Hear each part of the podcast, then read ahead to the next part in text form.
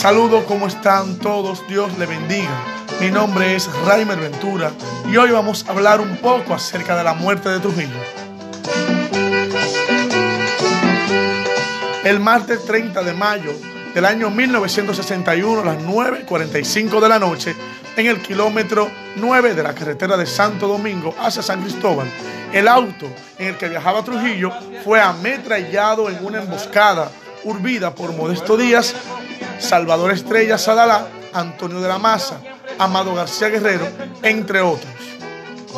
El vehículo recibió más de 60 impactos de bala de diversos calibres, de los cuales 7 impactaron el cuerpo del dictador, causándole su muerte.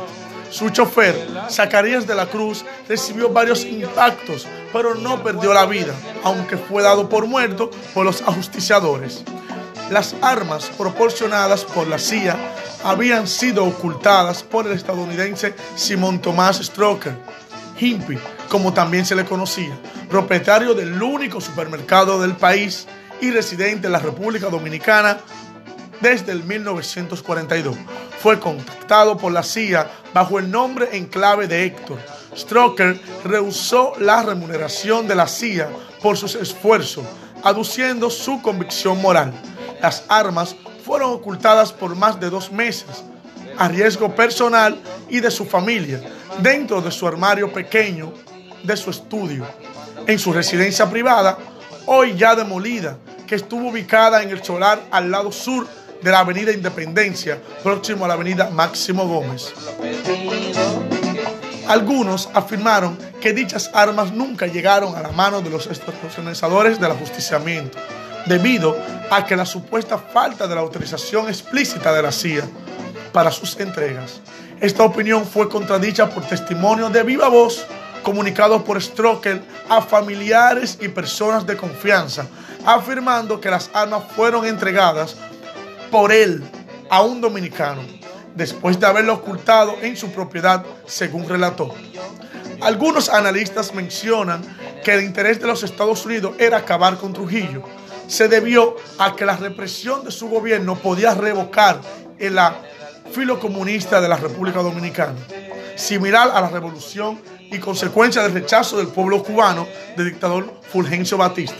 La familia de Trujillo trató de huir con el cuerpo en un yate Angelita, pero no fue posible. Su funeral, realizado el día 2 de junio del mismo año, fue del todo un estadista, una larga proposición que acompañó desde el palacio algunas personas de algunos extractos sociales desfilaron entre féretros con resto de Trujillo.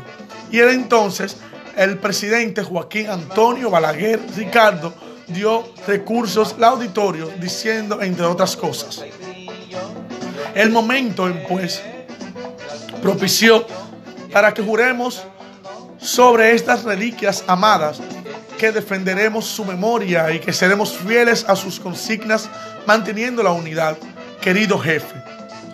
Hasta luego, tus hijos espirituales veteranos de la compañía que libraste durante más de 30 años miraremos hacia tu sepulcro. Se extinga la llama como tú encendiste en los altares de la República y el alma de todos los dominicanos. Después de esto, ante esta la popular de la familia Trujillo salió del país y Ramfis Trujillo tuvo que sacar el cuerpo de su padre. Trujillo fue enterrado en París, en el cementerio del Peré. Lucháis a petición de sus familias. Por Laribel Peguero.